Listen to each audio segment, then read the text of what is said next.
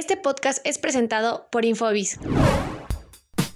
Bienvenidos a la segunda parte del podcast Yo Soy del Gallo, dedicado al histórico equipo femenil, que de solo hacer 3 puntos en el clausura 2020 se ha convertido en la sensación de la Liga MX femenil y uno de los equipos más atractivos para ver en la liguilla del Guardianes 2020. El mejor fichaje que ha realizado la institución con la actual directiva no llegó al equipo varonil, sino al femenil, y es sin duda la tapatía Carla Rossi, quien es una de las cuatro mujeres que dirigen esta temporada en la Liga MX femenil. Las otras estrategas son Ileana Dávila en Pumas, Eva Espejo con Pachuca y Fabiola Vargas en Necaxa, quien es la única que no estará en la liguilla, aunque también es la más joven de las cuatro con 34 años. Carla Rossi es la segunda más joven con 35 años y cuenta con un historial interesante, pues en Cholos apenas perdió 9 juegos en 27 encuentros. Conozcamos más de ella en el túnel del tiempo.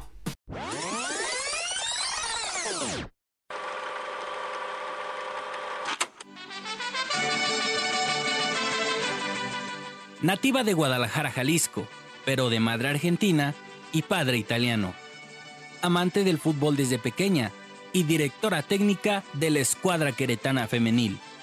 Hoy es turno de hablar de Carla Rossi. Inició su camino en el fútbol femenil en 2004 y a los 19 años ingresó a los Leones Negros de la UDG, donde conquistó tres medallas de oro y tres medallas de bronce, además de dos campeonatos de Liga Nacional Libre, así como dos ligas mayores con el conjunto universitario. Los palmares conseguidos por Carla la llevaron a vestir la camiseta nacional de México, de 2004 a 2008, bajo el mando de Leonardo Cuellar. Tras culminar su ciclo como jugadora de la UDG, tuvo su primera experiencia como directora técnica del mismo cuadro tapatío, en el año 2010, donde consiguió una liga mayor. Posteriormente, Rossi emigró a los Estados Unidos y para 2015 volvió a ponerse los zapatos de fútbol para enrolarse como jugadora del equipo femenil del Club Tijuana, el cual competía en ese entonces en la Women's Premier Soccer League, de Estados Unidos.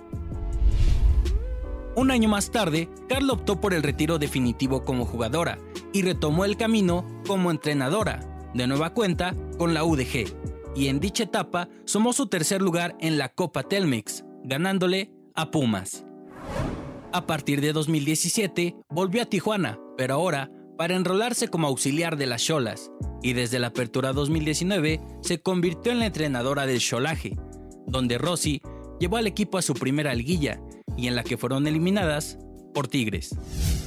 Actualmente las gallitas se encuentran en la sexta posición de la tabla general, con 23 unidades, 7 juegos ganados, 2 empatados y 4 perdidos. ¿Será que este año la escuadra queretana por Carla Rossi ponga el ejemplo y pueda ganar su primer título en la Liga Femenil? Esto fue El Túnel del Tiempo.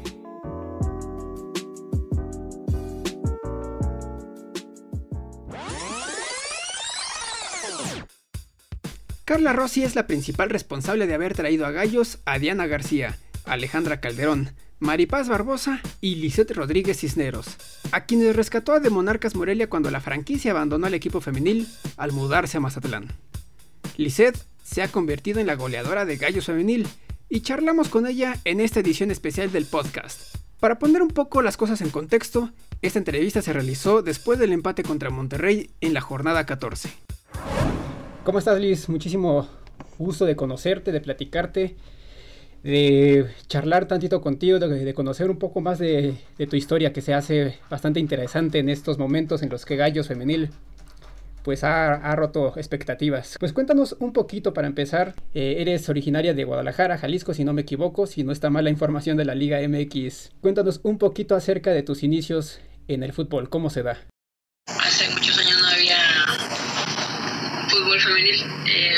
Con niños, duré prácticamente hasta los 15, 16 años jugando con, niños, hasta que empezó la liga local en, Europa. Yo nací en Guadalajara, pero no, no estuve mucho tiempo ahí, casi toda mi vida estuve en Europa, Michoacán, y ahí fue donde empecé a, a practicar. ¿Cómo llega esa oportunidad en la Liga MX femenil? Eh, pues con Monarcas. Eh, era un equipo, equipos obviamente eran nuevos, pero era un equipo muy joven. Yo empecé en Copa, eh, desde que fue la Copa en Toluca. Ahí se, se inició, entonces fue, fueron inicios medios complicados porque pues nadie teníamos experiencia, pero creo que también todos los equipos que, que pasaron por esto eh, iniciaron de cero. Eh, fue como Monarcas y fue, fue en Copa mi primer torneo. Hace unos cuantos meses, Monarcas Morelia desaparece de la noche a la mañana. ¿Cómo queda tu situación y cómo es que se eh, eh, nace ese vínculo con, con Gallos? ¿Cómo era tu, tu, situación al final del torneo de, del Clausura 2020? Pues sí fue complicado porque nadie nos esperábamos que, que Monarcas fuera, fuera a desaparecer. Había rumores, cada torneo había rumores de que lo iban a vender, pero entonces fue, fue una noticia dura. Pero yo siempre he dicho que cuando se te cierra una puerta, alguna otra se abrirá. Y, gracias a Dios, para mí se abrió esta puerta de Querétaro. Fue una oportunidad más que, que, que, me dieron yo prácticamente si no hubiera habido esta oportunidad de Querétaro yo me hubiera quedado sin jugar ya este torneo. Eh, a mí me habló Carla directamente, yo la conozco de hace muchos años, fue, fuimos rivales durante mucho tiempo y ella confió en mí, entonces me habló y me, me invitó para acá, me dijo que era un proyecto pues ambicioso, que quería que formara parte de, de él y me gustó muchísimo la idea, entonces la, la tomé en lo personal, fuera un poquito de lo deportivo, ¿cómo fueron tus primeros días en Querétaro, en la ciudad de Querétaro? Pues tranquila, ahorita con, con lo de la pandemia, entonces yo conocía Querétaro, pero no, nunca había vivido aquí ni nada. Y es una ciudad bonita, pero que al final no la he conocido casi nada por, por este tema de la pandemia. Eh, no me ha costado nada adaptarme a la ciudad, ni al clima, ni nada. Morelia es muy parecido eh, en ese sentido aquí y entonces es, es, bonito también estar cerca de, de Morelia que, que está para ese torneo, si no me equivoco, son cuatro las mujeres que están dirigiendo en Liga MX femenil. Una de ellas es obviamente Carla Rossi. ¿Cómo fueron los primeros días con ella? ¿Ya, lo, ya la conocías? ¿Y qué te pidió o qué te ha pedido, pedido hacer en la cancha? Eh, a mí me ha pedido desde un principio que aporte mi experiencia. Tengo ya bastantes años jugando eh, soy la mayor del grupo, entonces ella siempre me ha pedido que, que aporte mi experiencia, que aporte todo lo, lo, aprendido durante estos años y creo que hemos, hasta ahorita, hemos tenido buenos resultados con eso. Cuéntanos un poquito sobre el arranque del torneo, porque se habla muchísimo de las, del aspecto positivo, del aspecto de los récords, de, de que están a, a las puertas de la liguilla pero tal vez pocos recuerdan que el inicio de, del torneo fue no fue de lo más sencillo, libraron una guerra. ¿Cuáles eran las sensaciones en ese, en, en ese momento? Obviamente sabíamos que, que nos iba a costar, eh, prácticamente el plantel es nuevo, entonces sabíamos que iba a costar una adaptación, lo que aprender, lo que Carla quería, lo que el cuerpo técnico nos pedía, nos costó. Eh, pero sabíamos que partido a partido avanzábamos un poquito, entonces nunca nos desesperamos, nunca tuvimos una mentalidad negativa, siempre fue de hay que tener paciencia, las cosas se van a ir dando y, y cada partido demostrábamos que, que mejorábamos. Entonces sabíamos que en algún punto del torneo íbamos a alcanzar un buen nivel, pero hasta ahorita yo creo que todavía falta todavía mejorar bastante. Este grupo puede mejorar todavía mucho, entonces tenemos que seguir teniendo paciencia y, y trabajando como lo hemos venido hasta ahora. Así. Interesante lo que dices acerca de, de, que este grupo puede dar un poquito más, pero ayer eh, dieron una, un golpe sobre la mesa. Entonces esto no es fruto de la casualidad, ¿no? Así es. Eh, te digo, sabemos que tarde o temprano íbamos a, a competir a este tipo de equipos. Ayer nos enfrentamos a un equipo ya hecho, un equipo que viene trabajando un sistema durante ya varios años, eh, incluso campeón de, campeón de liga, entonces sabemos que íbamos a tener un reto ayer, pero también sabíamos y confiábamos en que podíamos dar un, como dices tú, un golpe sobre la mesa. Lástima que en los últimos minutos por ahí hubo una jugada medio polémica para mí, que se les dio el empate, pero pudimos haber ganado, tuvimos oportunidades para, yo creo que para ampliar un poquito el marcador, ellas también tuvieron, pero creo que se pudo hacer un, se pudo sacar los tres puntos ayer. Nos quedamos tranquilos, pero conformes no. El lunes tenemos un partido bien importante, un partido igual de complicado contra otro campeón de liga, pero sabemos que teniendo la calidad y, el fútbol que tenemos hasta ahora, podemos competir contra quien sea. Me gustaría compartirte la, la información que hemos como recabado en, en cuanto a opiniones. Una vez estando dentro de liguilla, las expectativas son cuartos de final y hasta ahí. Ayer enfrentaron a Monterrey. Me parece que tal vez se podría reconsiderar esas expectativas, ¿no? Mm, pues ayer lo demostramos. Yo creo que hicimos un buen juego. Eh, no lo supimos cerrar de, de, buena manera, pero demostramos que no somos un, un escaloncito el que cualquiera se puede subir. Este equipo se está formando, todavía no, no estamos al 100%, pero se está formando para, para llegar a competir, no sé si este torneo o el que sigue, pero se está formando para llegar a competir verdaderamente el campeonato, no nada más dar un récord de puntos para la franquicia o llegar a liguilla, no tenemos esa mentalidad de quedarnos ahí, tenemos hambre de seguir cosechando triunfos y de seguir ahora intentar ganarle a uno de los campeones de liga. Entonces, creo que haría mal en su... En, ¿Cuál es la palabra? En que nos subestimen nuestro equipo. Con, hasta ahorita, por ejemplo, si estamos en Liguilla ahora, jugaremos otra vez contra Monterrey en cuartos de final. Entonces Monterrey creo que ayer aprendió que, que no somos un flan y que tiene que salir a jugar a tope para, para poder ganar. Y nosotros aprendimos que jugando a tope podemos competir en quince.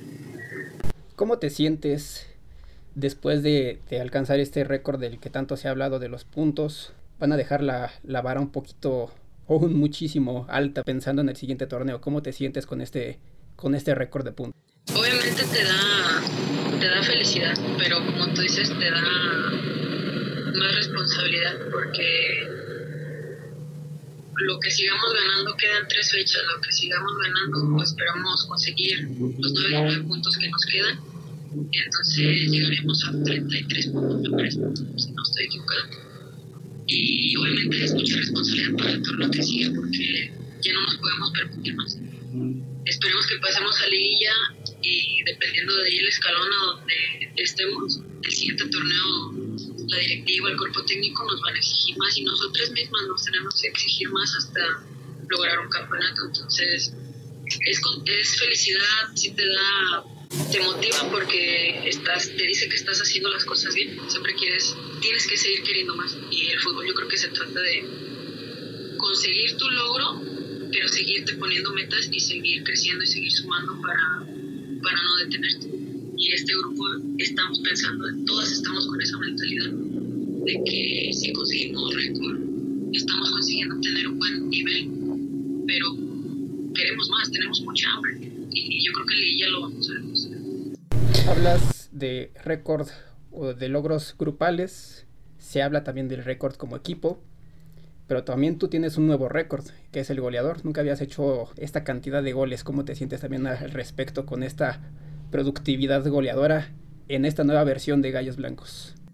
Es trabajo de todas. Eh, la que mete el gol es producto de, de, jugadas anteriores donde todo el equipo está, está concentrado, está metido. Entonces siempre he dicho que la que termine empujando el balón a la red es, es un trabajo de todas, no es, no es individual. Estoy contenta obviamente porque estoy teniendo más regularidad en este equipo. Ayer me, me tuve que perder el partido por una molestia muscular, pero que ya para, para el siguiente estoy, al 100%. Eh, pero sí, sí me, me, siento contenta, pero no me, como te digo, no me conformo.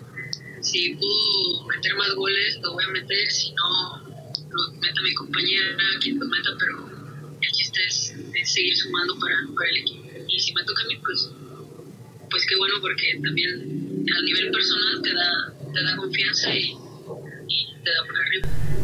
La última pregunta, Liz, creo que también es la más importante eh, para la institución de Gallos, pero sobre todo para la, los, aficionados a los que nos estamos dirigiendo. Si quieres, tómate un tiempo, respira. ¿Qué se siente ser gallo? Eh, yo vengo de estar todos lo, los torneos anteriores con, con Monarcas. Eh, obviamente te identificas por el tiempo que llevas con una institución. El hecho de llegar aquí Eh, primero para mí fue un reto porque sabía que el equipo tenía pocos puntos, el equipo no, tal vez no alcanzaba el nivel que quería la institución. Entonces primero fue un reto llegar aquí, el, pensar en, en, sacarlo de la zona baja de la tabla, el, empezar a pelear con, con los de arriba, el, luchar puesto por liguilla. Eh, eran metas que teníamos en cuanto llegamos aquí, no solo yo, sino, sino todas. Y el hecho de estar en esta institución que me dio la oportunidad, como te digo, si no hubiera venido aquí, yo creo que no, no estuviera jugando en estos momentos y estoy muy agradecida con, con Carla, con el cuerpo técnico que confiaron en mí, con la directiva que, que siempre está al pendiente de, nosotras, que el Presi siempre está ahí, nos motiva, es bien gritón, pero, pero se agradece muchísimo. Eh, estoy muy contenta y estoy muy, muy agradecida de, de poder representar este equipo y de tenerlo donde lo tenemos hasta ahora. Yo creo que la afición tiene que estar contenta pero igual seguirnos exigiendo porque nosotras vamos a seguir dándolo todo para, para poner a ellos donde, se merecen. Te agradezco muchísimo el tiempo, Liz. Estoy seguro que si la pandemia lo permitiera, la gente estaría en las gradas de, del corregidora con todos ustedes, pero creo que, que, también se siente ahí la vibra de, de toda la afición queretana con, con, con ustedes, ya sea por el mal paso del equipo varonil o por, independientemente del eh, equipo, lo que está haciendo el equipo femenil, pero creo que eh, eh, la afición queretana se siente muy orgulloso de, de todos ustedes. Sí, yo, yo, le quisiera decir también a la afición, obviamente que no nos, les pido que no nos comparen con el equipo varonil, ellos también hacen su esfuerzo. Lamentablemente este torneo se les dieron las cosas, pero nosotros que los vemos trabajar día a día, están ahí, o sea, ellos intentan hacer las cosas bien y en el fútbol sabemos que a veces por más que te esfuerces no, no, no, se te dan las cosas y creo que este torneo para, para el primer equipo varonil no, no se le dieron, entonces ellos tienen su mérito y nosotros no de nosotros. Somos de la misma institución, pero somos equipos totalmente diferentes. Eh, creo que les pido que nos apoyen y obviamente que también apoyen al primer equipo que en algún momento va a salir de la mala racha y va a volver a pelear puestos de línea. Entonces hay que estar ahí, hay que estar apoyando, sin menospreciar o, tratar de, de, bajonear al equipo varonil que ahora pues, lamentablemente está pasando por una mala racha. Perfecto, Eliseo, es un mensaje bastante atinado, inteligente sobre todo. Muchísimas gracias por todo este tiempo, Liz. Y te deseo no la suerte, sino todo el éxito que, que sea posible en la liguilla. Muchas gracias, espero hacer, que, tengamos un buen papel, cerrar bien el torneo y, y si es así en liguilla, darte otra, otra entrevista ya más avanzada, a ver cómo. Pues un saludo a todos los de, de tu equipo y te agradezco mucho la, la invitación. Muchas gracias por escucharnos. Si bien el torneo ha terminado para el equipo varonil, la historia del conjunto femenil continúa y por primera vez lo veremos en la liguilla como uno de los rivales más incómodos. La historia del equipo femenil aún tiene varios capítulos por escribir. Hasta la próxima. Infobis y Visual Sports te invitan al Congreso de Diseño de Información y Visualización de Datos el próximo 12, 13 y 14 de noviembre del 2020 donde podrás escuchar a prestigiosos diseñadores de medios reconocidos como The Washington Post, The New York Times, BBC News y The Wall Street Journal. El principal encuentro de diseño de información y periodismo de datos de México. Regístrate, Infobis 2020.